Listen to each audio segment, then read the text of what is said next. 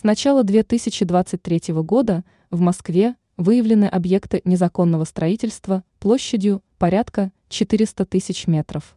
КВ. Ежегодно городские службы столицы выявляют сотни объектов недвижимости, которые были построены без разрешительной документации. Но бывает и такое, что осуществляются незаконные пристройки к легальным объектам или происходит надстройка мансардных этажей. В первую очередь, это очень опасно, поскольку работы проводятся без должного технического надзора. Кроме того, это может угрожать жизни и здоровью горожан.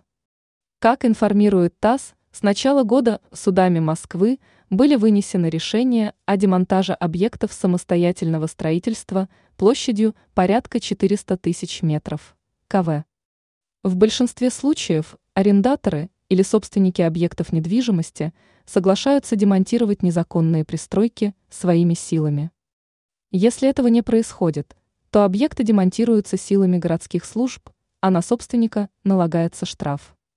В последнее время чаще всего объекты незаконного строительства выявляют в центре столицы, где объекты общественного питания пытаются незаконно расширить свои площади.